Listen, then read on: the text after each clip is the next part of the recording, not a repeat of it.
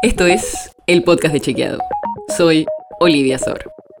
Hoy vamos a hablar de grasas. Porque muchas veces hablamos de desinformaciones políticas, pero un tipo de mitos o falsedades que circulan un montón son sobre salud.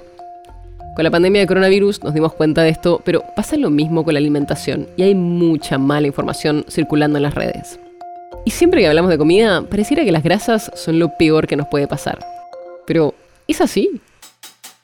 Las grasas, igual que el aceite, son lípidos. Y los lípidos cumplen tres funciones principales en nuestro organismo. Primero, funcionan como reserva energética, especialmente a largo plazo. Segundo, algunos son fundamentales para la estructura de nuestro cuerpo. Por ejemplo, desde dar aislamiento térmico hasta ayudar en el desarrollo del cerebro. Y tercero, algunos lípidos regulan nuestro metabolismo y ayudan en la absorción y transporte de vitaminas. Cuando consumimos muchas grasas, esto puede causar sobrepeso, obesidad, que son factores de riesgo importantes de enfermedades no transmisibles, como las enfermedades cardiovasculares y la diabetes. Pero después de que te conté todo para lo que sirven los lípidos, te imaginarás que una dieta con insuficientes lípidos dificulta varias cosas también. Por ejemplo, cubrir las necesidades de energía, disminuir actividad física, pérdida de peso y cambios metabólicos. Cuando son chicos, la falta de lípidos puede afectar el crecimiento y el desarrollo. La pregunta del millón entonces es, ¿cuántos lípidos deberíamos consumir? Bueno, la respuesta es bastante compleja, como para contarla así nomás en este podcast. Pero, como te imaginarás, es depende. Depende de cada cuerpo y de la cantidad de actividad física, entre otras cosas. En términos generales, el consumo de grasas debería ser entre el 15 y el 30% de las calorías. Pero ese dato no dice mucho, es bastante complicado aplicarlo. Lo que sí puede servirte es que no todas las grasas son lo mismo. Las grasas trans, que son muy conocidas, casi no existen en la naturaleza, pero se usan mucho a nivel industrial porque le permiten a la industria alimentaria aumentar el tiempo de conservación de los alimentos, lo que se conoce como vida útil.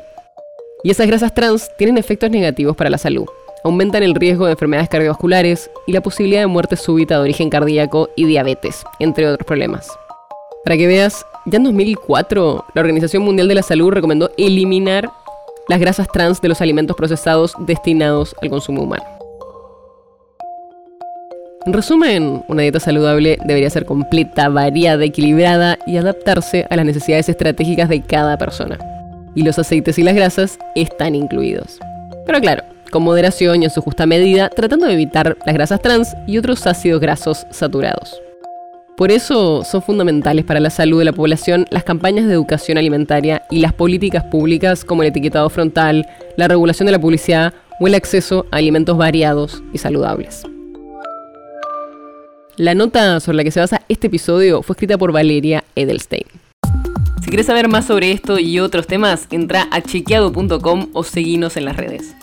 El podcast de Chequeado es un espacio en el que de lunes a viernes te contamos qué de lo que escuchaste o circuló es verdadero o falso. te traemos datos para que puedas entender mejor las noticias.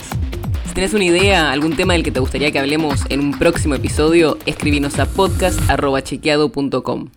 Y si te gustó este episodio, seguinos en Spotify o en tu app de podcast favorita y recomendanos a tus amigos. Es una producción de Chequeado, producción colaboración con Posta. La producción está a cargo de Martín Slipsuk y Sebastián Chávez. Y la edición es de Nacho Guarteche. Yo soy Olivia Sor. Hasta mañana.